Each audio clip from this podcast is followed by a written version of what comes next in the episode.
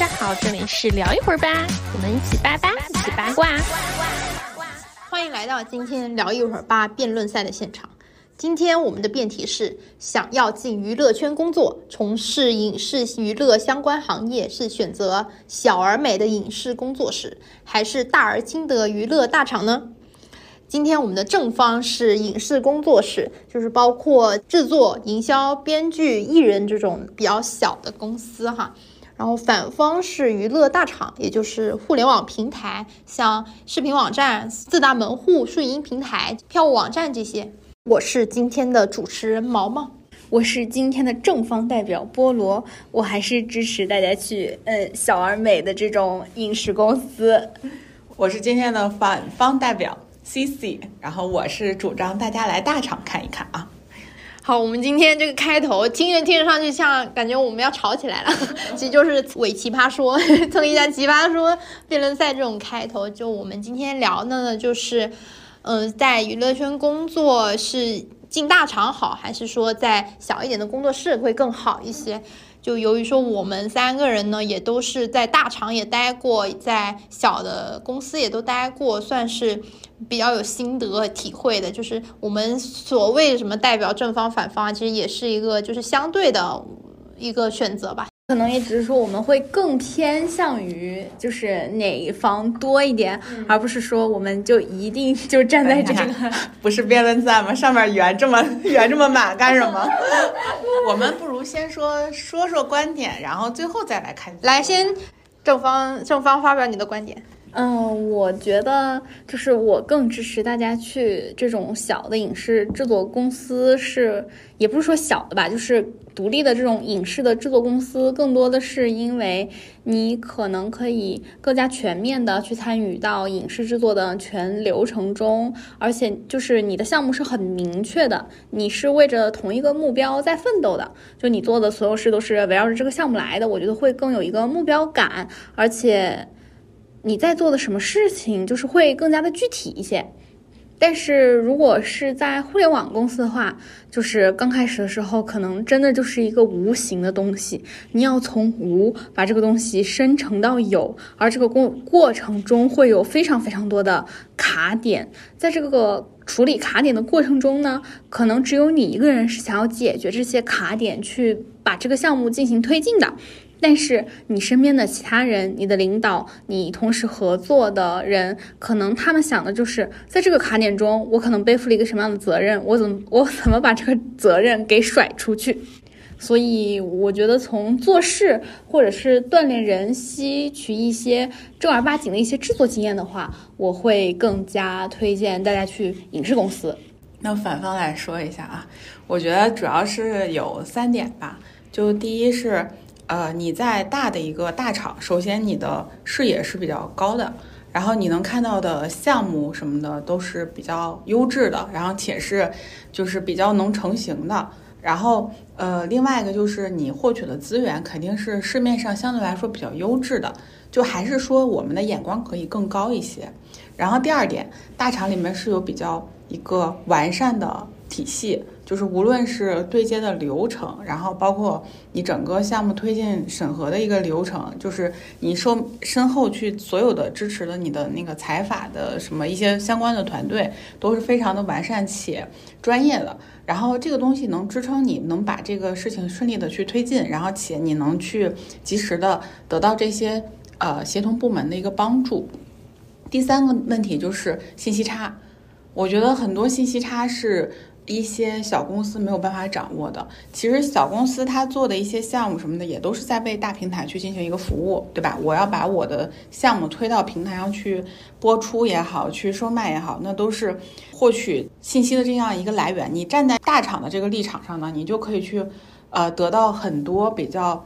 呃，前卫也好，或者是比较新也好的一些市场行业信息，包括你们一些。呃，政策呀，动态呀，你的公司发展方向啊，包括你将来研发的产品方向，这些都是你可以掌握的一些信息。所以，如果你比如说公司有一些什么导向政策，我们主要发展直播啦，主要发展那个影视剧啦，或者是呃发展某个大综艺啊，你这个可能外面是没有办法获取这些信息的，就只有你知道。所以我觉得大家可以到大厂这边来，呃，看一看，就是来获取一些大厂的一些视角和经验。我觉得啊，就是其实我不占任何一方。如果说五年前我刚进这个行业的时候，我可能觉得进大厂会好一些。嗯，但五年后呢，我在大厂待了很长一段时间之后，我会觉得可能小公司能确实是能更多的调动个人积极性，就是有有好有坏吧。尤其是在大厂的话，有一个非常好的一个。点就是自己刚刚有说到，就是大厂它有本身就一带了一个品牌光环在身上，然后你可以借着你这个品牌光环去拓展很多你可能在小公司无法拓展的事情。就是我自己的一个个人感受，就是我当时一开始我在那种小的公司，就是。我们就说自媒体吧，因为我是做媒体相关的嘛。就是我在自媒体的时候，我想去约一个采访，那真的是比登天还难。就是他们不认你这个自媒体，就是或者说你得跟他很多层次的去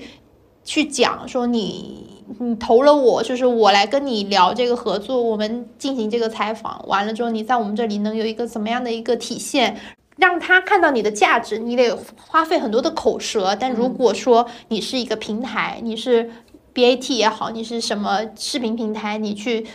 约这个采访，你去进行一个合作的话，那就非常非常容易。我只要说我是什么什么公司，我来跟你进行合作，人家可能就算觉得你这公司，他们心里觉得你这公司不咋地，但是他们会看在你这个，嗯，这个名头上去接受你的你的采访，其实。在，尤其是对像当时的我来说，我刚刚进这个行业的时候，我会觉得，这就由于品牌和那个影响力的便利性，会给我个人在工作上的自信心有非常非常大的提升。但是问题就来了，五年后我在大厂工作时间长了之后，我会发现，说我通过就这种所谓的影响力啊，什么这种东西。它能给我带来这种便利，我约到了很多采访，我做了很多事情之后，这个东西跟我没有什么关系。嗯，这是一个很致命的点，就是你在大厂时间长了，或者说你，其实你也不用时间长，你只要待了一段时间，你就会发现说你。你你做这些其他借的永远都是你们公司的这个名号，在合作方也好，任何人的眼里，你只是这个公司的其中一个人，跟你自己没有什么关系。人家不会看说你是不是文章写得好，你是不是有能力，你是不是采访进行的更好。我去采访你就这个事情有一个，呃，我印象很深的一个有一个经历，就是当时是去，呃，我是。陪我的同事去采那个《唐人街探案》探案，然后是采的陈陈思诚，因为我们是票务网站嘛，就是他们是必然是要接受我们的采访的，就是因为他要在我们这卖票，你得获得那个最直接就票房收益，他是拒绝不掉的。好，那他接受了。我当时是陪我同事，因为我不是跑电影线的，然后我我是只是那天无聊去拍拍照而已。当天在我们之前前面是那个时光网的陈导，他就是。接受时光网采访的时候，就是他跟那个记者，就是他显然能知道他是一个很有资，就是他是一个资深记者。然后你是时光的，包括我一直接受你的这种报道啊，就是他是认识那个记者本人，他会就是对他就是那种阿谀奉承那种嘴脸就表现出来，他这个人也这样。然后反正反正就是就是就是他进行了一个搜索之后，然后下一个我们到我们的时候。哇，那个简直那个态度一百八十度大反转，他会觉得啊，你们就虽然我在你这儿卖票，我在你这赚钱，但是我就看不上你们这帮人，你们就是不行。你们不是真正的电影记者。我同事问任何问题，就当时其实我觉得那问题也很正常，就没有什么问题。就问他任何问题，他就是那种很轻浮的啊，就怎么地啊？我觉得你们就你就是演，就是所有的回答都透露出一种，嗯，我就知道你们不是干这行的，你们就不行。这你就不懂了吧？对对对对对对对，就会这么说。然后我真的印象太深刻了，就是那次给我就是有一种还蛮明显的冲击，我就觉得说。啊，就算我带这个名号来，好像也没有什么用。就是人家只是觉得你就是个臭卖票的，真的说白了，你们不懂电影，你们不懂什么是真正的电影。对，那我就接着 毛毛这个话说下来，就是，嗯，就是刚刚 C C 在聊的时候也聊到了，就是在如果你是在平台视角的话，你的项目在平台的眼里，你是一个产品。只是他们众多众多项目当中的一个产品。那这个产品。首先是怎么构成的？它是怎么把这个产品做出来的？其实更多是在我更加支持的影视的制作公司这边，他们的话语权会更大，因为他们就相当于整个产品的制作流程来说，他们是更专业的。不然的话，为什么平台要跟这些制作公司合作呢？嗯，是因为制作公司一定是有他们的优势在的，就是他们一定是更懂制作、更懂内容，而且，如果你作为平台方去插手的话，一般来说，现在影视合作的话，就是平台方投钱，作为出品和发行方，然后就是参与到整个项目当中来，它其实对于整体内容的把控以及说。嗯，我们这个内容要怎么制作？比如说我在本子上有些什么样的处理，我拍摄当中遇到了一些什么问题，或者说甚至是我拍摄当中涉及到的一些商务的东西，嗯，平台方都是很难插手进去把控的，因为在影视制作的这个链条里，其实大家也是会出现刚刚毛毛所说到的那种鄙视链，人家就会天然的觉得你只是个平台，我只是把作品放到你的平台上，我是不相信你的专业能力的。我会觉得我跟你说的所有的话都是在对牛弹琴，是是，所以我自然而然的就会对你产生一种态度，因为在他们来看，他们每一个都是他们辛苦做出来的，而且是打磨了很多年做出来的一个项目，做出来的一个作品，是一个作品。但是在平台方的眼里，你首先是一个产品，产品背后所指代了很多东西是由数据构成的。嗯。我怎么推你这个产品？我在什么时候上你这个产品？在你这个产品上了之后，我需要做一些哪一些的运营动作？我给你上什么样的资源位？我给你上一些资源位之后，我要再进行一些什么运营的优化？就是我先为了你资源，如果你没有上，那好，我就放弃你这个产品，因为我的库里还有很多的产品，我可以直接就顶上来。你只是我众多产品当中失败的一个东西，而。不如像制作公司，他们是压了很多的钱以及很多的宝在这一个项目上的来的，所以这是我会更加，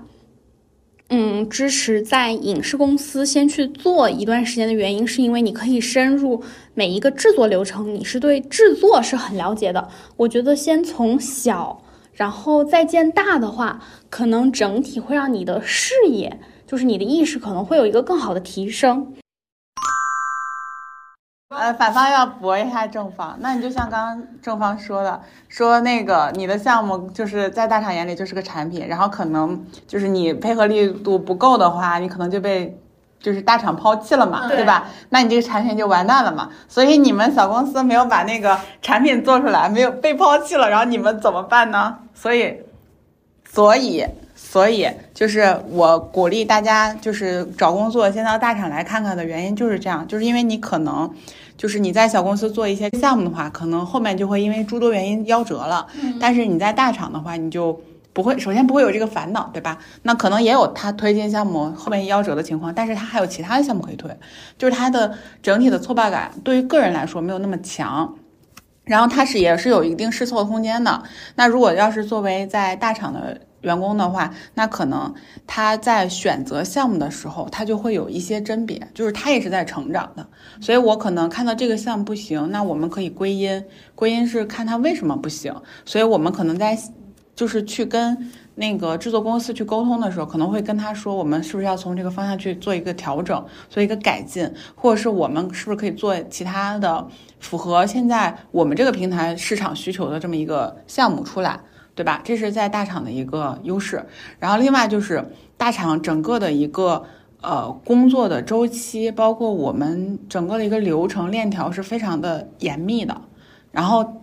呃，比如说我们做一个项目，在大厂的话推进的是非常的迅速的，因为他要马上看到一个成果，对吧？甚至我们有一些项目都是招商先行，我要先把商招到，我钱进来，我才能开始启动这个项目。所以它的一个。就是失败的，或者是嗯，就是整个赔赔钱的这么一个概率，还是相对来说比较低的。就因为他是要先把这些错误、先把风险都提前预料到嘛。基本上你看，跟呃大厂合作的项目都是被大厂赶着进度走。你说三年上一个项目，我不行，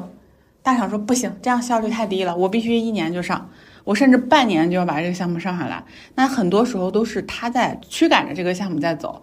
那你先不提这个项目的一个质量的问题，就是我们假设这个质量相同的情况下，那肯定是大厂在这个项目上把效率是提上来了，而且我们是把这个收益可见化了，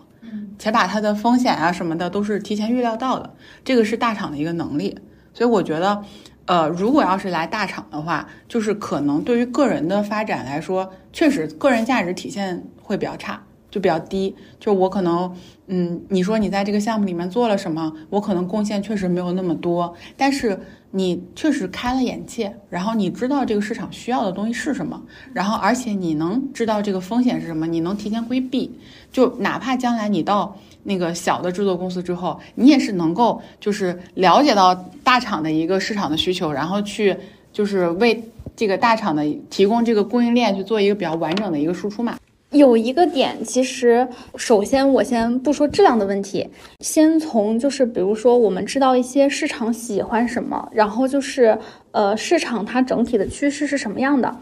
为什么大厂会在这方面有比较好的优势？一点是因为它有很多的产品，它有很多的数据支撑，它自己会有一个内部的一个产品体系，就是这一点确实是会在你出去之后。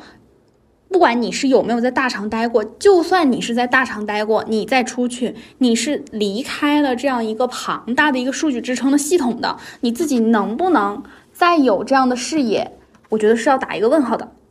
因为我们现在想知道的所有的产品，就比如说我，我现在我现在就已经在做一个悬疑的项目，悬疑的项目就比如说我现在所在的平台，哎，我就悬疑卖的特别好，那我还要再细分到一些小的小的品，我怎么找？我先选一些，嗯，悬疑向下面大品出来，我就看它里头带了一些什么元素，这个是我在后台拉数据的时候可以拉出来的。就比如说评论它往什么方向走，然后整体的现在就是，呃。嗯，它的悬疑的节奏是什么样的？其实我们在后台拉数据的时候可以知道，并且包括说你可以直接看到我这个产品现在还有多少人在关注，为什么有这么多人在关注？我可以点到这个详情里头自己去查看，是因为机器已经帮你处理掉了很多这方面的东西。但是如果你离开大厂这个平台，你从大厂出来之后，再反向的去小公司再做这件事情，你是很难实现的。是很难实现，因为我大厂肯定是有权限去拉数据的嘛。所以这就是，所以我觉得这就是个悖论。还没有反驳完呢。嗯，我觉得也不算悖论，也还好，就是这个就是看的视角不同吧。呃，因为我觉得，如果我要是比如说我提前做了一些数据分析，我可能会知道这个东西的走向是什么。对吧？那我这个东西它不可能说是未来一两年就会变化的。虽然说我们现在市场就是推进很快，然后大家的喜好什么变化都很快，然后热度也更迭的很快，但是有些东西是不会变化太大的，它都在一定的规律上。那而且你就算到了小公司，你做的内容你肯定也是要输出给大厂的嘛。那大厂会给你补充一些信息啊，对吧？就把这个信息差的那个。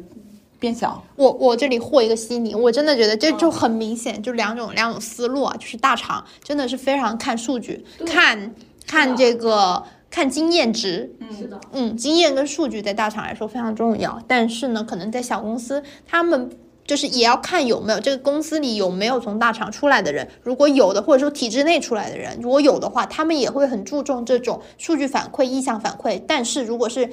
嗯，如果是只是说他没有任何这种大厂的经验或者是体制经验的话，他会更多的跟随自己的感觉走，就是他会觉得这是一种天注定。很多的时候，它不是一个可以非常有规律去寻的一个东西。我觉得现在是这样。然后包括我之前跟一个一个老师聊过，就是老师他他现在是做制片人，那他之前就是从他也是在媒体待了，然后再从。去了那个大厂都做过之后出来，他那天就他就跟我们说他自己很苦恼，就是他在大厂的时候一直被大厂的这种所谓的一定要总结出一个规律赶着走，他觉得很累。然后他觉得，尤其是我们这个行业，跟做那种产公司不一对，它不是一个产品，就是大厂的话还蛮希望说把你影视作品形成一个全部都产品化、功能化，对对对对对一个套路上去套。对对对，希望总结出一个规律出来，然后我可以按照这个规律来寻。但是呢，很大的问题是这个市场真的是瞬息万变的，它无法去总结。他当时在大厂就遇见了这么一个问题，导致他手里有好几个项目就这么折了。然后可能也，我觉得多多少少有也有这方面的关系吧，所以他就离开了大厂。其实我现在就是在。嗯，互联网平台做内容的时候遇到的跟他的是同样的问题，就是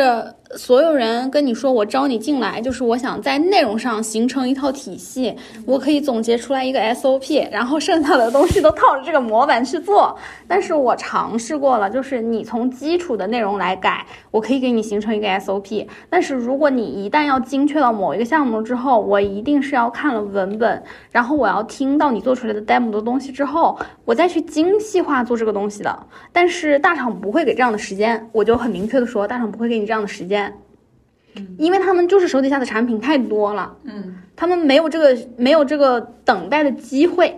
所以就是你像腾讯不就很喜欢垄断嘛？因为他不知道哪个会爆啊，他把这些东西都买回来，对，买回来之后你这么多我都投钱，总有一个能爆吧？而且你看，就像之前说，就比如说，我已经假设了，就是大厂它会有更加多的一些数据产品去支撑你，就是说你选的这个品是对的，将来的时候它就是会爆的。但是你看现在互联网平台上在播以及爆的这一些项目，不是网文很红的。就是出版很红的，它其实也不会再给其他的项目，就是它不会对原创来说有更好的扶持，也不会对说其他的一些小 IP 有更好的看重，它还是从头部来选。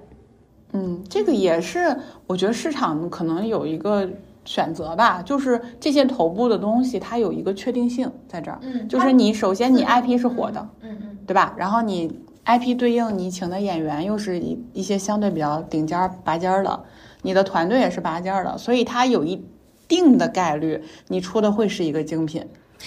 倒倒也不是，我觉得精品这个是一方面的想法，其实更重要的是啥？就是你大大的项目啊，就是大 IP，它有一个保底性，首先是保底，其次就是能骗到钱。对，但是就是对，但是还有一个，你有发现没有？就是近几年，已经近几年来说，很多时候都会有黑马出现。那这些黑马是怎么出现呢？一定是影视制作公司在内容上有了更好的升级和把控，才有可能让这个项目成为黑马。我不可能说是因为就是。当然，就是大厂的一些运维肯定也是很重要的，因为大厂就是在这一点上会比较随机应变。比如说，哎，我发现你这个项目确实有黑马的潜质了，因为我从评论啊，从整体的它每天的点击率啊什么来说，我能看到它整体数据已经上去了。那我的运营一定会有一个动作，把它推到首页，让更多的人看见，给它更多的流量。让它被更多的人看见，这个是后来到了互联网平台之后可以做的一步操作。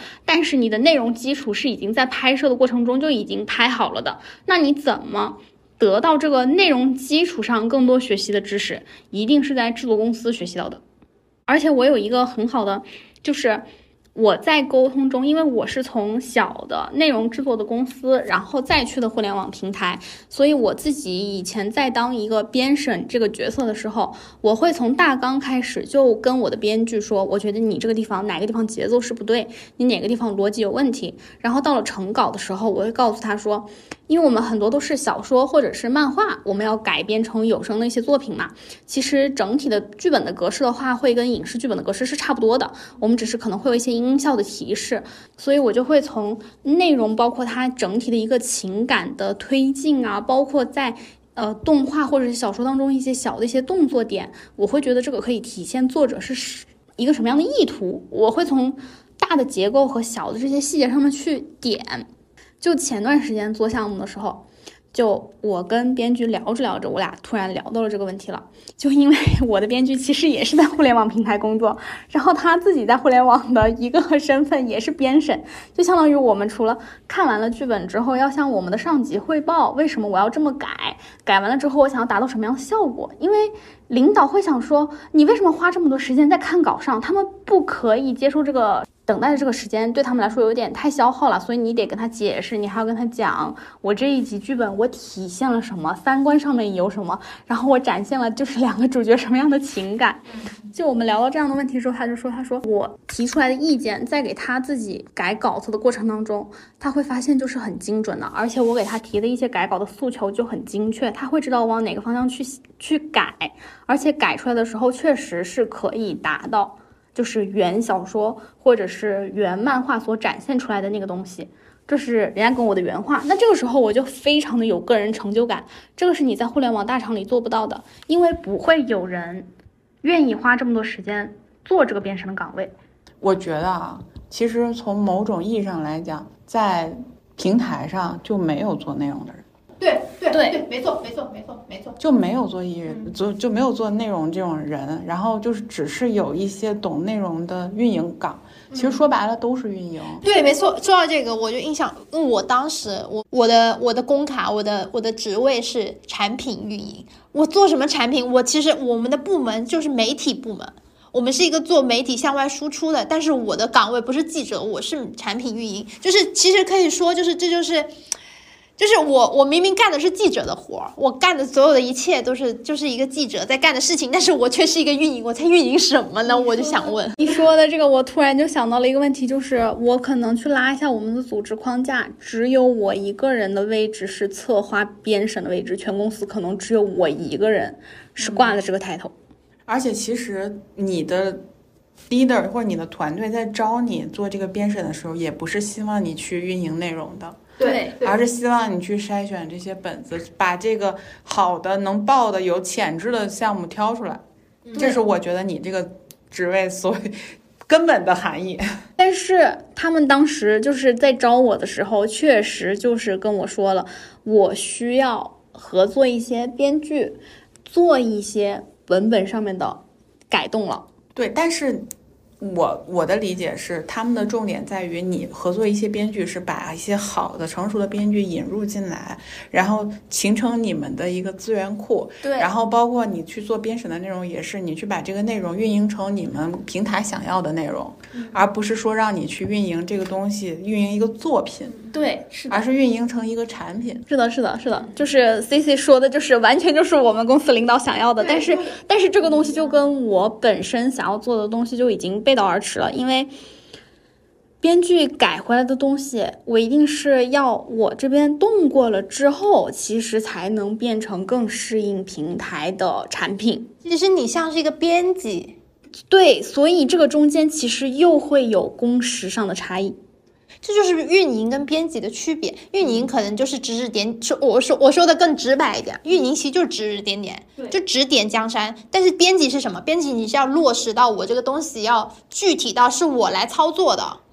编辑其实更多是这样一个职位，所以现现在即便我现在也是在算是。中中场的这么一个就是互联也是在互联网，但是我的职位是编辑，我觉得是正常的，就不应该是一个运营。我当时我真的很生气，为什么我我的我的 title 一直是产品运营？我在运营什么东西啊？我在运营媒体吗？媒体是为什么？媒体是用来运营，媒体是编辑啊，就是我干的事情跟我的 title 完全不对等，然后领导对我的要求也不对等。领导就是希望我干一个运营的活，希望我就是把这些事情笼统的搞一遍，弄完就可以啦，你不用那么仔细，你不用说，哎，你采访你不用那么追求，说我问到什么问题，我搞到什么独家，我也不用说什么，我我这个稿子写的多好啊，根本不需要什么内容，无所谓，我只要你这个量到了，这个东西。做起来就可以了。是，我觉得通过我们刚刚的聊天，就是 C C 和毛毛其实就聊出了我为什么就是想要推荐大家去影视制作公司的点，就是因为影视制作公司它的重点就是做内容，但是如果你到了平台，其实你只是一个流程的推进者。但我这里又要来一句了，虽然我在体制内，就是刚刚正方把反方都带带到他那边去了。我 觉得就很好，你知道吗？这个正方相当于有点东西啊。没有，我就是呃，我我我是这么说。刚刚菠萝说很多，说做内容嘛，就是大家其实大家干这个行，干干这一行，大家就是因为喜欢这个东西，想做内容，对不对？那问题是啥？你进了这个公司，你真的能做到内容吗？你在这个小公司，你做得到吗？我就没做到。我说实话，我就是真的是没做到。我怎么个没做到法呢？我我感觉我自己在，我感觉我自己每天在被画饼啊。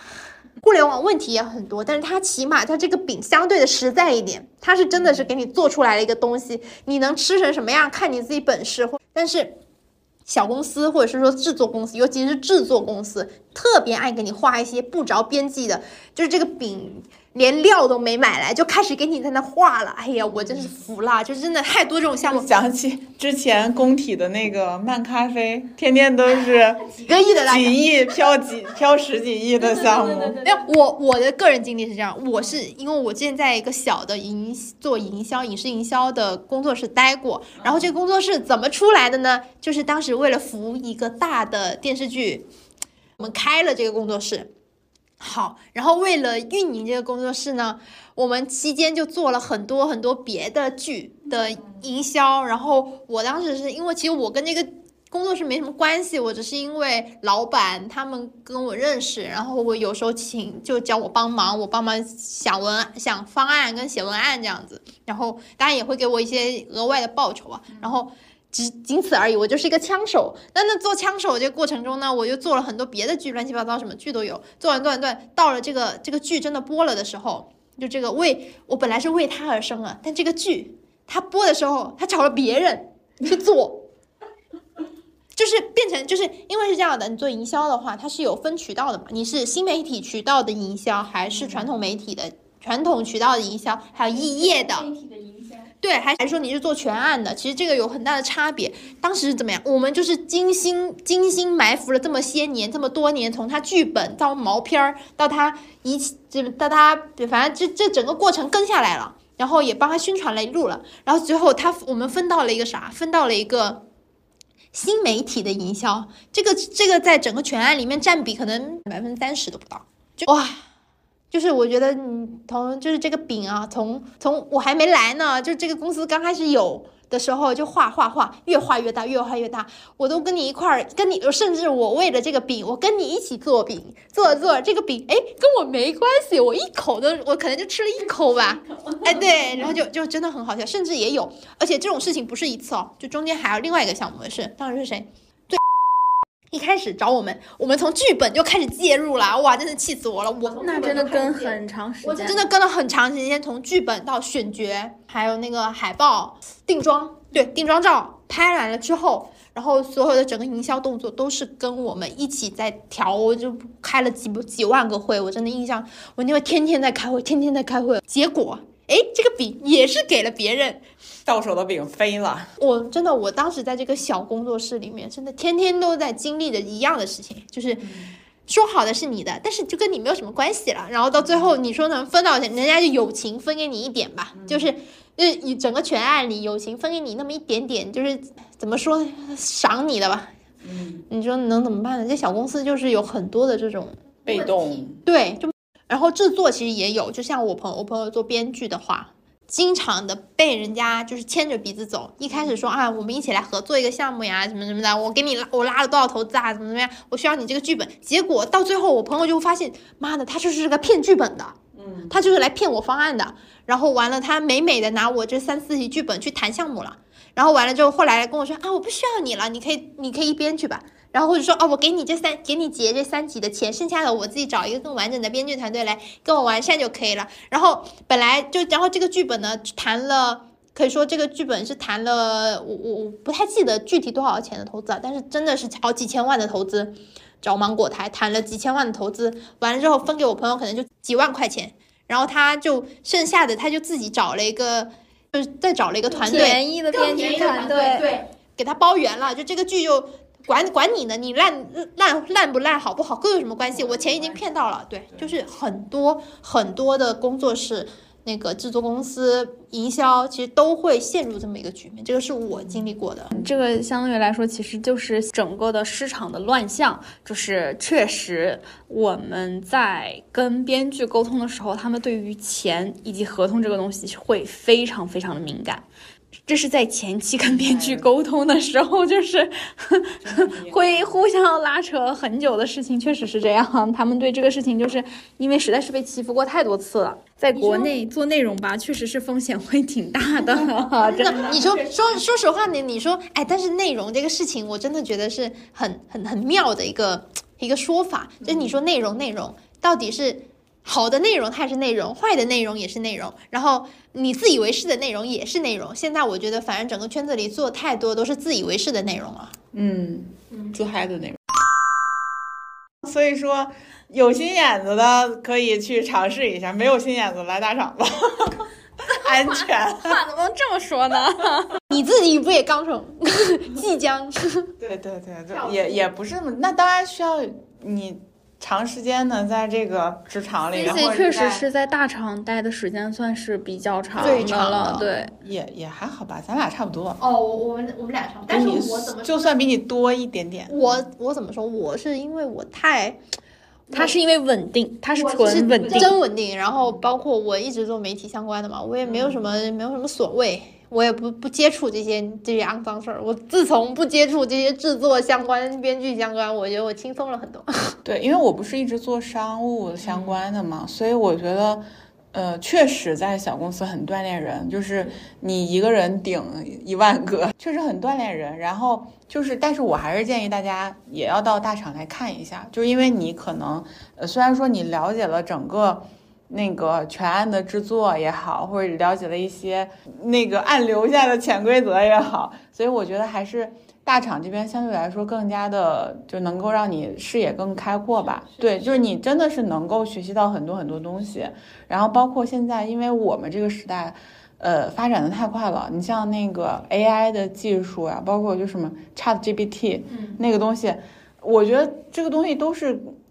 就是跟科技相关的，所以其实你到大厂之后，你就特别是互联网大厂嘛，它就是能跟这些技术会有一些更近距离的一些接触，然后包括你能了解到的事情，你应用到的工具可能都跟这个相关，所以其实它是主导了一个未来我们整个发展的一个走向的问题。大厂嘛，毕竟钱多，话语权也大，所以说它可能就会主导一些方向。然后你来大厂之后，您可以感受一下。呃，科技的力量，然后你再思考你要不要，呃，就是深耕于内容这块儿。我觉得就是到最后就完全就是变成一个自己喜好的问题。那我是。在大厂游了这么多年之后，我发现我确实还是比较喜欢贴近内容那边，或者是我更喜欢做一些比较落地的东西。那其实我在这个时候选择跳出去，我也是一个呃，就相当于看过了这个 历尽千帆了，对吧？然后我是看过这个人世间的一些那个美好也好，或者是反面的东西也好，我都是看过的。所以说，我现在的选择是，我希望能有一些实际的产出，那我会选择跳出去到小厂。到小一点的公司，嗯，对吧？那如果要是大家，呃，可能作为一个职场新人，或者是作为一个想入行的人，那我觉得大厂也是一个比较，就是能容易进的，也不是容易，现在也挺难的。对对，不进来很难的，就是就是就是相对我说比较容易进，是相对于内容他要的那么专来说，就是大厂会是你想要进入这个行业的一个。稍微已经算比较低的一些门槛了。对，大厂主要是它可能要求的不是你这方面的专业能力，对，而是一些你的那个前瞻性，你这个人的发展性，然后你的一些鉴别的能力，包括你的一些视视角，对吧？你的输出，其实大厂是非常需要年轻人的视角的输出的。就是我作为一个，比如说我 Z Z 时代的新人，我现在要找工作，然后。我可能有很多我自己对于这个行业的见解，然后我急需要有一个需要我输出和就是发挥的地方。那你要释放你的光和热，那我欢迎你来大厂。大厂需要这种年轻的血液来，就是让他这个青春永驻、永远活跃，always stay one，对吧？那如果你确实已经你觉得你了解那个内容，或是你了解市场，你想做一些比较落地的东西。那你完全可以再从这个大厂里抽身出去，然后你去做你想做的事情，我觉得都是一种选择。其实听到这里，就是 我们三个人的想法其实都差不多，就是小厂是有必要进的，因为它会更多的是专注在内容的东西上。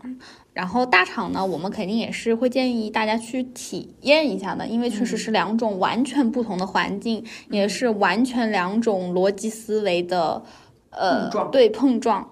所以，像我是先去了小厂做了制作之后，然后再进的平台嘛。所以，在我做内容的这个过程里，在平台做内容真的会非常的痛苦，就是因为之跟之前提到的，就是我会耗费大量的自己工作的时间在对内容的把控上，因为我以前的习惯已经养成了，而且我觉得就是内容上面，我从内容整体制作上的一个优质的把控，是我个人价值的一种体现。对。但是平台其实是不想要给你这样的时间的，他们是急需要这个产品推进，然后完成，然后赶紧上架，然后去赚钱的。所以，如果从小厂做的内容，然后再去大厂，你还是接着做内容的话，就会面临这样的一个问题。总体的结论是，其实我们是，其实我们三个都偏向内容。对，就是就是为什么我现在会这么痛苦，是因为我还是在大厂，我是有一点不习惯的，就是它整体的逻辑，嗯，就是我本身的志向就是还是落脚点在内容上，所以我也才会想要去寻求更多的突破。就比如说，我会觉得有一些好的 IP 是我真正的想把内容做好的，我也会自己尽量去争取，嗯。就如果有一些只是随随便便且我不喜欢的内容的话，我可能确实不会放更多的精力在他的身上了，因为我已经摸清楚这个公司的套路，他需要什么了。对，其实菠萝转到平台的时候，那个阵痛期我是陪他一起度过，对他见证了我在那个时期发的所有的癫，就是真的太痛苦了。包括我从前面完全独立编审，然后转到制作人，然后面临到一些事情的时候。就我的那些状态，就是 C C 全都知道。我觉得阵痛是好事，就是起码会让你知道，就是这个世界是什么样子的。嗯，然后也好更。灵活的去应对，然后也能更清晰的认识到自己吧，对吧？对，而且就像在小厂做内容的时候，确实也就像毛毛之前说的，就是你做的真的是内容吗？你一个内容是要打磨很长时间的。我们可能大纲，它可能从头，因为各种各样的原因，可能大纲从头你就得来个十几二十遍，然后周期又很长，然后就一直在不停的开会、开会、开会。那这样的时间的消耗是针对内容打磨的，你能不能接受？还是说到了大厂之后，同样也是开会，我们可能开的会是更虚无缥缈的，没有办法落地的一些会，就是都会有不同的痛苦的地方，看你能更接受哪一边的痛苦吧。其实就是这样的，也不是说。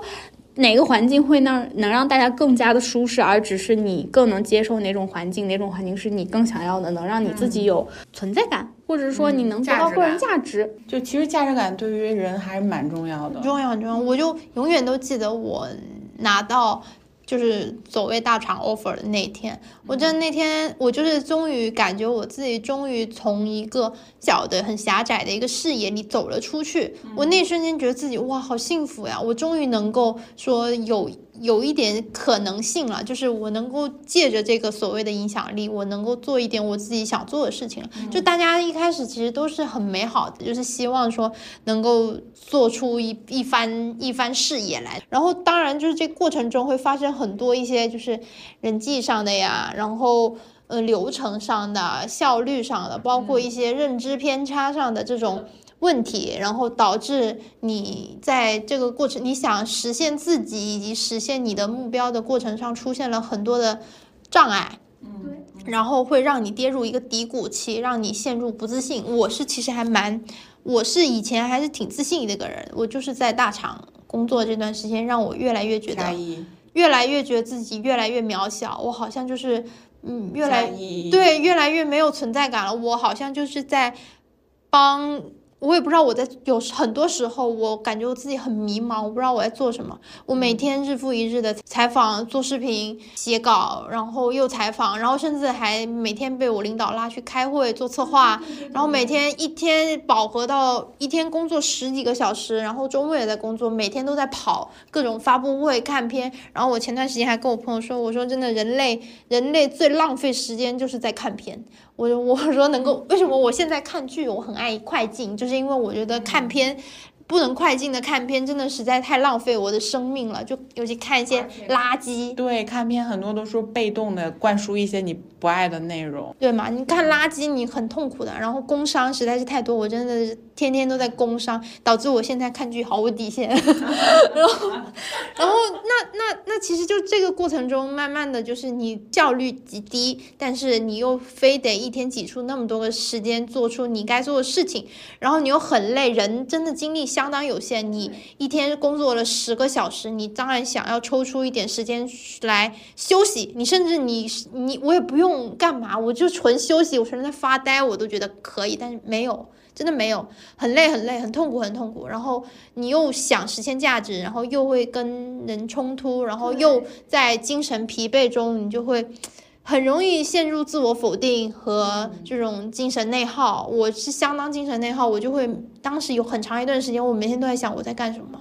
我。做这个事情有用吗？然后为什么我觉得有价值的项目在领导那里看来一文不值？对。然后为什么我觉得这个资源可以去谈？明明这个剧也好，这个这个综艺也好，它真的很好。然后我我我拿着公司最好的资源拿开屏去谈，谈到了，但是公司觉得我在浪费公司的资源，不让我谈，不让我推进。然后就这样，这个项目流产了，我就很生气。但是没办法，这就是公司的决定，你你无法去辩驳。就是他们有他们的想法，你有你的想法，你跟他们 battle 完之后，你的结果就是你不过如此，你就拉倒。因为我的级别根本到不了那个地步，所以我眼中看到的项目，我没有办法去说服我的领导，因为他他的想法就在那里。如果只要是他眼里的重点的项目，他就可以命令别人、要求别人去重点的去推。但是我。眼里认为就是很有价值以及很有市场价值，能给公司带来点什么的东西，但因为我没有话语权，我根本 push 不动这件事情，我也没有办法让市场来配合着我做这件事情。对，到后来我就我就压根我就摆烂了，我就无所谓了，你们爱怎么样怎么样。然后他们就很多马后炮，就跟我说：“哎呀，当时你觉得这个很好，我们怎么当时没有？”我想大哥，我早 早押宝押的就是这个宝，你们爱听不听，你们不听拉倒。我到后来我经常这样，就是我真的那一年就是偶像练习。生，我是最早一个看的，我也觉得很很有潜力，我也没去，我我后来就懒得说了。到后来想约采访，一个都约不到，我说你自己活该吧，我也不想约了，爱咋咋地，有就有。然后当时还好，就是联系，最后最后联系到了，人家就是来跟我说，你们太晚来跟我谈合作了，就就跟爱奇艺那边对上了，然后说你们太晚来谈了，你们早点来谈，可能我们露出什么都会更多，你们权限都能跟下来，然后咱们资源都能置换的比较不错，就是。真太晚了，然后我想要算了拉倒了，那会儿就差不多我也要走了，然后我就摆烂了，就是。这个是我觉得好的项目，然后不好的呢，在于说就是之前公司投资了好几个那种垃圾网剧，然后非要拉拉人去看片，然后他们拉的是什么人去看呢？拉的我们当时公司里做数据分析的一帮人去看，他们会看啥呀？他们懂什么是内容？他们只会看数字啊，对的。然后正常的在平台来说，就他们投资人就是当时就是公司里新开了一个部门，就做投资的，哎，那个很装逼的投资。人去了，然后后来他就找了几个做数据的去了，然后数据那帮人就是我们算是一个部门的嘛，然后整个部门里没有人会懂这个东西，他们觉得我懂嘛，因为我一直在做这个，然后他就说，嗯，起码得有一个懂内容的吧，然后就说，哎，那你去看看片吧，我先去了，什么玩意儿啊，这看的什么垃圾啊，我当场就我真的整个就翻脸，然后接接，然后看完就是看了看了两个小时，浪费我生命中两个小时的垃，看完这个垃圾出来之后，我就跟。投资人说，我就不怎么样，我就不建议投。然后我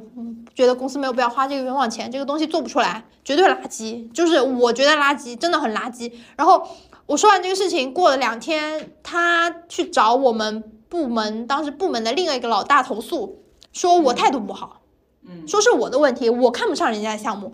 我说，人家说人家是要跟他们长线合作，怎么样怎么样？说我态度不好，我说行行行行，你们想怎么样？是为了眼前的利益而已。而且我们都是人微言轻，我每次都在想一个问题，就是我 P 几，人家 P 几，你要我去怼他，谁听我？我就是我后来就因为以前我觉得我就是说真话的人，然后你们经过当时就因为这个事情之后，他们后来叫我去任何开片我都不去了，我说不去了，你们都做好决策，你们要我去干嘛呀？对呀，就让你走个过。已经都已经内心都已经决定要我去要我去冲个人场吗？没必要啊！你这么多人场，差我一个嘛，不要浪费我时间，我很忙。真的，我当时真的很生气，我说出了我该说的，但是你们觉得我态度不好，OK，就拿态度来说事儿，我这是我真的最生气的。就是我也我前段时间其实就遇到了一个这样的事情，但是我可能是因为当时公司里确实是没有更多懂内容的，就是我是最后一个被找的，我们我们弄了一个征文大赛，然后有一个品类就是一个悬疑的品类，然后出版社的老师跟我们公司做原创小说的那个部门的编辑看完了之后，就是整个意见是背道而驰的，最后给了我三四天的时间，就问我说这。五六本书，让我从头到尾好好看一下，然后给他们一个排名以及心中的一些建议。说因为出版社和原创那边的编辑，就是整个印象就是太分散而去了，没有可以重叠上的部分，所以说我的意见很重要，要做要要要当做一个参考的一个标准。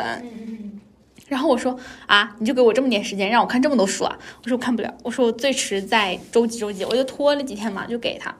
然后看完了之后，就是按照那个排名排，最后我我给了他一个我心中的排名，以及我的理由是什么，我都说给他了。然后最后他给我看了一下那个排名，就是整个的排名确实有参考到我的意见，但是你会发现我就是最后一个被想到的。那其实有能参考就不错了啊，我是完全没参考到，甚至还说我不对，我觉得我觉得很无语，我说。就会发现一个问题，就是如果是在互联网的话，其实你想好好做事。是一件有困难的事情，就是这个事情，每一个进互联网的人，我觉得是需要考虑到的。就因为你很想展现自己的优势的时候，别人不一定会把这个当做是一件很重要的事情，因为他们所想要的只仅仅是我要把这个事件推进，所以我来找了你。你在中间付出了什么，遇到了什么困难，不是他应该要思考的问题。对，所有人都是结果导向，就是这一点，我觉得是在是我在互联网平台最痛苦的一件事情。嗯，所以我觉得后来那个爱奇艺做成了工作室制还蛮好的，因为它不是有一些自制内容嘛，然后最后都工作室化了，就自负盈亏，你自己选的项目，然后你自己背你的 KPI，对对，嗯，所以当时后来我们那个我那个事情的后续就是那个剧扑了，然后过了过段时间，他们那个投资整个部门也解散了。因为他们投了很多这种类似这种垃圾的剧，就当时不把我的话当话，然后去去我的我们那个大领导那儿说我不对。其实当时我那个大领导他只是说我，他只是过来说我态度不好，但是他其实是非常认同我的品味跟我的我做的事情的，只是迫于说。哎，当时就真的很，你就是被工具人了。我就是工具人啊，没办法，那投资人说我不行呗，然后他人家人家人家觉得你又人家就是护着自己部门的独子，觉得我这个别的部门的，即便我是做内容的又怎么样？那我自负盈亏吧，反正他们也倒闭了。现在最，我觉得现在行业里最无语的一件事情，就是很多懂内容业务的其实都是基层的员工，但是因为他们的话语权实在是太低了，导致其实从我开始，比如说我现在在这个互联网平台，从我开始在网上走，其实没有人是真的很懂内容的了。就我就已经敢这样大放厥词了，就再往上走，他们连剧本大纲都看不懂啊！就是我得给他解释我的大纲为什么这么写，呃，每一个剧情的情节我代表出来的是什么，其实我都已经在旁边标注了，但是他看不懂。真的很多做内容的人就是是假的内容人。反而是我认识互联网没有嘛？对，就就反而是我认识的一些，就是呃，我们自己就是差不多跟我一个阶层的，嗯，差不多职级的这种做编剧啊，或者是做制片人的，就是往往是真的在干业务的人，他们才更懂。但是到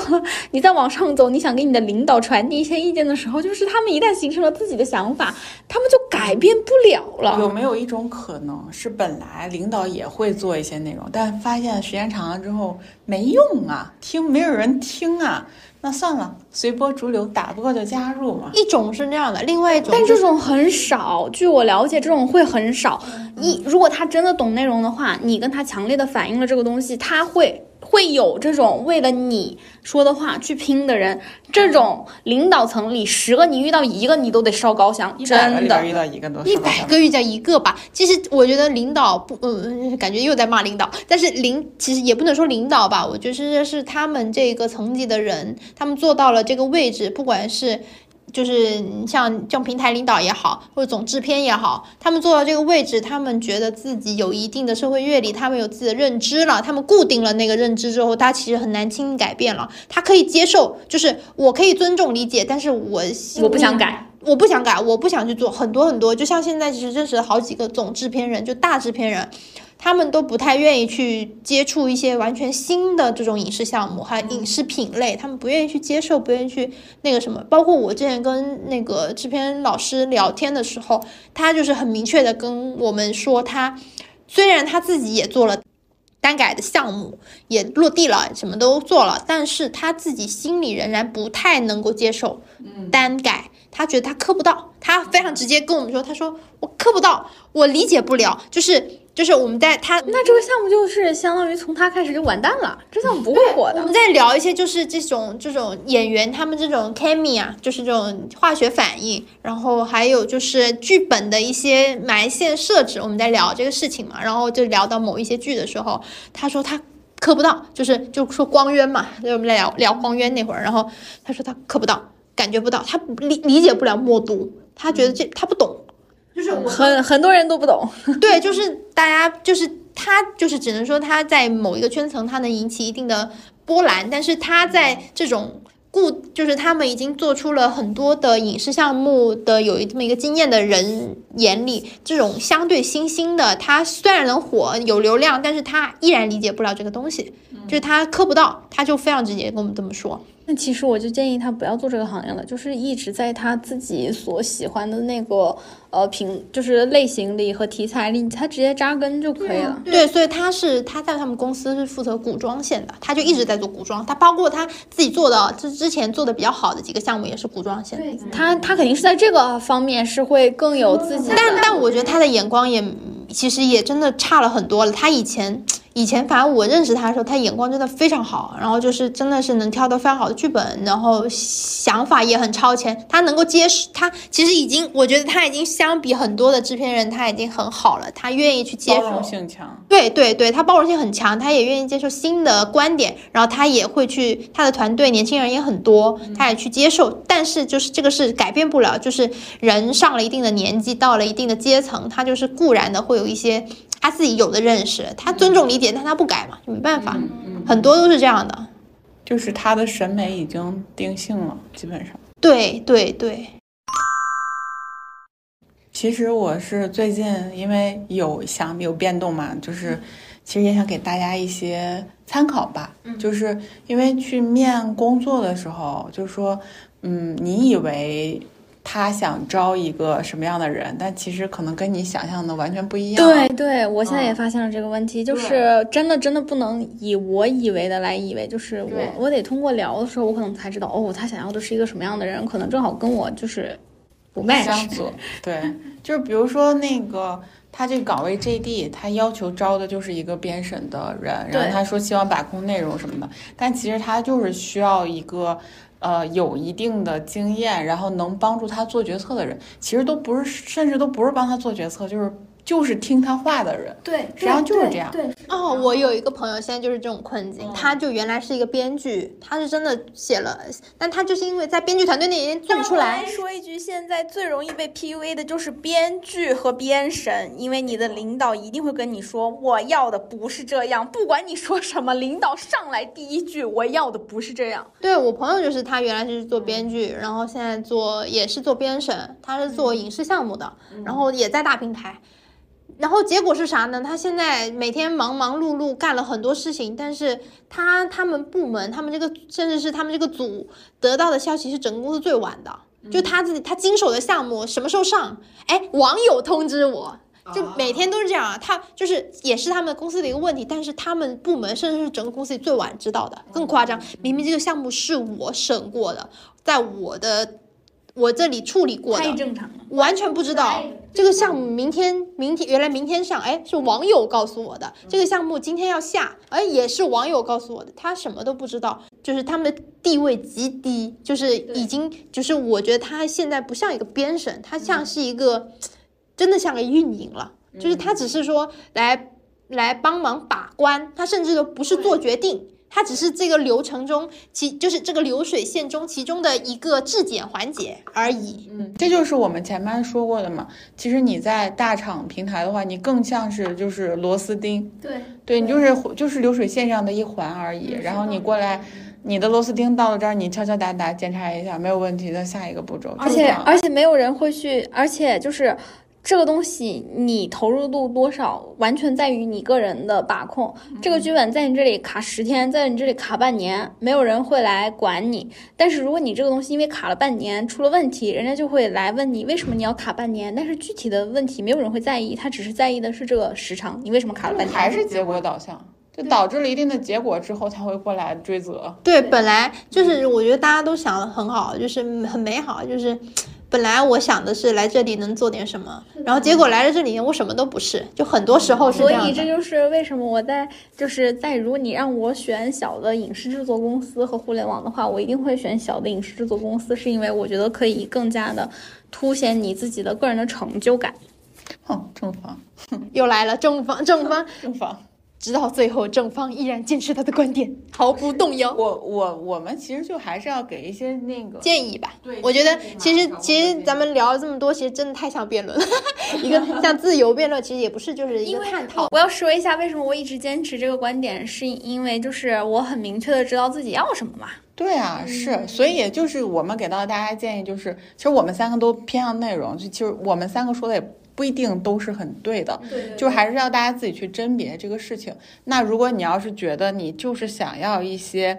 运营，对吧？就像我们刚刚介绍那个运营的那种工作，你想接触更多的项目，你想只想成为这个里面的一环，你不太 care 一些个人的价值感或者是成就感，你不你不太 care 一些就是这个项目里面有没有署你的名字。对，就说直白点嘛。然后你可以去做运营的工作，然后就是你如果要是想深耕内容的话，就是你真的很希望有作品经过你的手能够产生出来，你希望有那种老母亲般的安慰感和价值感，那你就去选择做内容的公司。而其实我现在是建议大家，嗯，就面试的时候刚刚讲到了，面试的时候可能需要甄别一下，因为有的时候你去面试，就是你可能面试官也。不太清楚他自己到底要什么，所以需要你去看一下，了解一下这个公司甚至是这个组织的背景。然后，比如说他是一个新的团队，是吧？他挖一些有经验的人过来，那他其实就是希望能够快速组建一个团队，希望你有一个经验的输出。那你想学东西的话，其实我觉得你可以基本告别这个面试了，就基本告别这个面试官了。然后，那个如果要是说他是一个很成熟的团队的话，那你比如说像爱奇艺或者是腾讯里面的一些。制作的团队，那他如果要是招人的话，就其实这个几率非常非常的小，因为你很少有这种就是已经就是架构固定的这么一个团队缺人了需要招人，其实很少。很少很少，对很少，大家也要甄别，就是基本上在市场上他也放不出来，大部分都内推消化了，内推消化，因为因为有的时候他哪怕要制作人，他也是会去那个比如说去中戏、中传什么去找那种。比较对口的，做这种制片管理的这种，呃，就是呃专业的学生是吧？过来实习，实习之后可能有一个机会，或者他比较相熟，或者用的比较好，然后这个人就会留下。说到这个问题，其实我觉得这也是这个圈子现在最大的问题，就是嗯，就就自我消化了。行岗位都想要专业对口，但是不一定所有的专业对口都是最优选择。对，那没办法，因为他可能从简历筛选人的时候，他只会看到你一些，就是你的毕业的一个经历或者你的工作经历。其实说实话，就是我自己感觉我履历还蛮好的，就是但是我现在找工作也很难，为啥？就是因为他现在，比如说新成立一个部门，他都是拿来主义。我希望你这个人就正好是我想要发展那个方向，有经验对口的人。但是你说你都是一个新的方向了，你找一个对口的，你这不是有病吗？他所以其实现在很多面试官都不知道自己想要什么样的人，是的，就是通过海量的简历去聊去面，然后他可能最后才知道，哦，我想要一个什么样方面的一个人才，然后我在后面再看到的时候，我可能才会去把握住这个招人的机会，把他留下来。对，或者是有些人只是为了留一个 high con，然后我比如说我如果这个人不招满的话，可能我就没有办法再留住。五六个人，比如说六个人吧，我没有办法再留住六个人这样的一个团队了，那我就紧急招一个人进来。那这个人如果不行，我随时再开走。所以大家在找工作的时候，如果要是想追求一个发展空间，追求一个稳定，追求一个就是自我成长的话，就一定要擦亮眼，去甄别这些。呃，就是招聘市场上的一些陷阱，就像我们刚刚说的，就是他说的不一定是他想要的，或者是他招的那个工作不一定跟你想象的一样。对，所以你一定要在面试的过程当中，或者是在呃去做一个比较详细的背景了解，哪怕动用你圈内的人脉也好，就是去多上网查也好，就通过各个方面的地方去获取信息。然后去真正了解这个岗位到底是一个什么样的一个工作，然后跟你想象的是不是一样的？嗯，就是说企业它会向你做背调，你自己也要主动的做企业的背调。他问你有没有问题的时候，你也一定要把你自己想的问题提出来。对，其实网上有很多面试的那些教学，我觉得。就是你真的很想找工作的时候，一定要去多看看，然后去看一下他们提的问题是什么，多吸取一下别人的经验，就以免你稀里糊涂的，然后走到一个陷阱里，然后去做了一份你不喜欢的工作，然后浪费了你的时间，甚至然后惨遭 PUA。哎，现在就真的很多这种经验帖。就大家就都可以看看，现在互联网 PUA 真的是挺严重的哈。然后，哎，互联网，因为怎么说呢？现在互联网这种经验帖也非常非常多，但是也相对甄别一下吧。有一些其实他可能就是只是在给为了输出内容而输出。对对对，为公司背书也有有有为公司背书的，有为了就是我想炫耀这段经历的，也有就是我可能他就说一些很泛泛而谈的东西。我觉得还是要结合自己个人的你的。你个人的需求就是一定要看清楚，甚至有的时候，即便哈你进了这个公司，你也不要说，因为说我就我干了一个月，我不好意思走或怎么样，然后就就就勉强自己留在这里。当你一旦发现，不管是一天、一个星期、一个月，只要当你发现你跟这个公司的不 match，对你跟你跟你跟现在这个岗位就是合不来，或是你跟你的领导有。有很多理念上的不合的话，你赶紧跑，赶紧跑，就是要趁这个事情没有没有变严重，没有到不可挽回的。境地的时候，你赶紧就先离开。对，我觉得就是也不要迷信互联网大厂，就是不能看到网上很多人夸说什么，呃，互联网福利好啊，什么什么的。然后其实就是我自我感觉啊，就是互联网这几年整体来说也不是在下滑。对，整体来说在下滑，已经不是像以前就是那么蓬勃，它也降本增效。对，蓬勃发展的时候了，就是大家现在全。都是在降本增效，就是所有在互联网里的人，我可以这么说吗？都还蛮痛苦的。就是其实还有一个，就是其实这也是一个经验之谈。一个就是你，就是长痛不如短痛嘛。其次就是在就是说到最实际的关于薪资方面，你要算的是你的时薪。算算时薪的话，可能会你自己心心理上会好接受一点。就是你要看看，比如说。我我确实给了你很多钱，但是呢，却是一个疯狂加班的工作。然后你算下来，你的时薪其实跟那些你可能一做保安，然后你干八个小时，然后拿五六千块钱，他们的时薪其实是差不多的。如果是这样的话，其实我觉得可以做一个平衡。场外说一句话就是，呃，会画饼的和能吃这个饼的 都混的挺好的。所以就是如果你要是。觉得嗯，这个饼你不接受，然后你又不愿意打心眼里为这个公司给别人画饼的话，那就说明你不 match 嘛，对吧？嗯，你就跟这个公司的理念还是有有有相左的地方，所以我觉得这个时候可以考虑是不是要就是跳出这个圈子，嗯，去找新的一个落脚地。对，其实任何一个你现在所处的一个状态，其实都是一个舒适圈，然后这个舒适圈是否要跳出来，也就看你现在这个当下的状态。嗯，有没有迫切需要改变的一个想法吧？我觉得之前有一个职场前辈告诉我一句话，还蛮好的，就很受用。就他说，你每次换一个工作，你总要想清楚，你在这个公司要获得点什么。你比如说，我是为了涨薪，我来这个公司，对吧？然后我待一阵儿之后，我可能就是通过这个跳板，我就去下一个公司了。那个时候我工资能高一点，然后或者是我为了升职，或者说我为了图家近都可以，呃，图福利好都可以。我觉得总要有一个目标，就是这个目标是能够，就是让你在这个公司里多坚持一段时间的一个动，就是动机吧。嗯，就是一个动力。然后，所以我觉得，呃，大家可以在找工作或者到一个新公司之后，先想好自己这个点是什么，就是你图这个公司什么，然后不要盲目的去就是跳槽。就是如果你比如说你短期的目标你想涨薪，然后但是你又没涨成的话，我就建议再留一段时间，等你这个目标实现了再走。就除非有其他特别恶心的一些原因除外啊。我们今天就先到这里吧，然后就是希望大家能够在未来的求职路上一路顺利，一帆风顺。希望少走弯路大家工作也顺顺利利，都发财吧。对，就是希望我们今天给到大家的建议都是能够受用的，然后希望大家能听进去我们的劝告。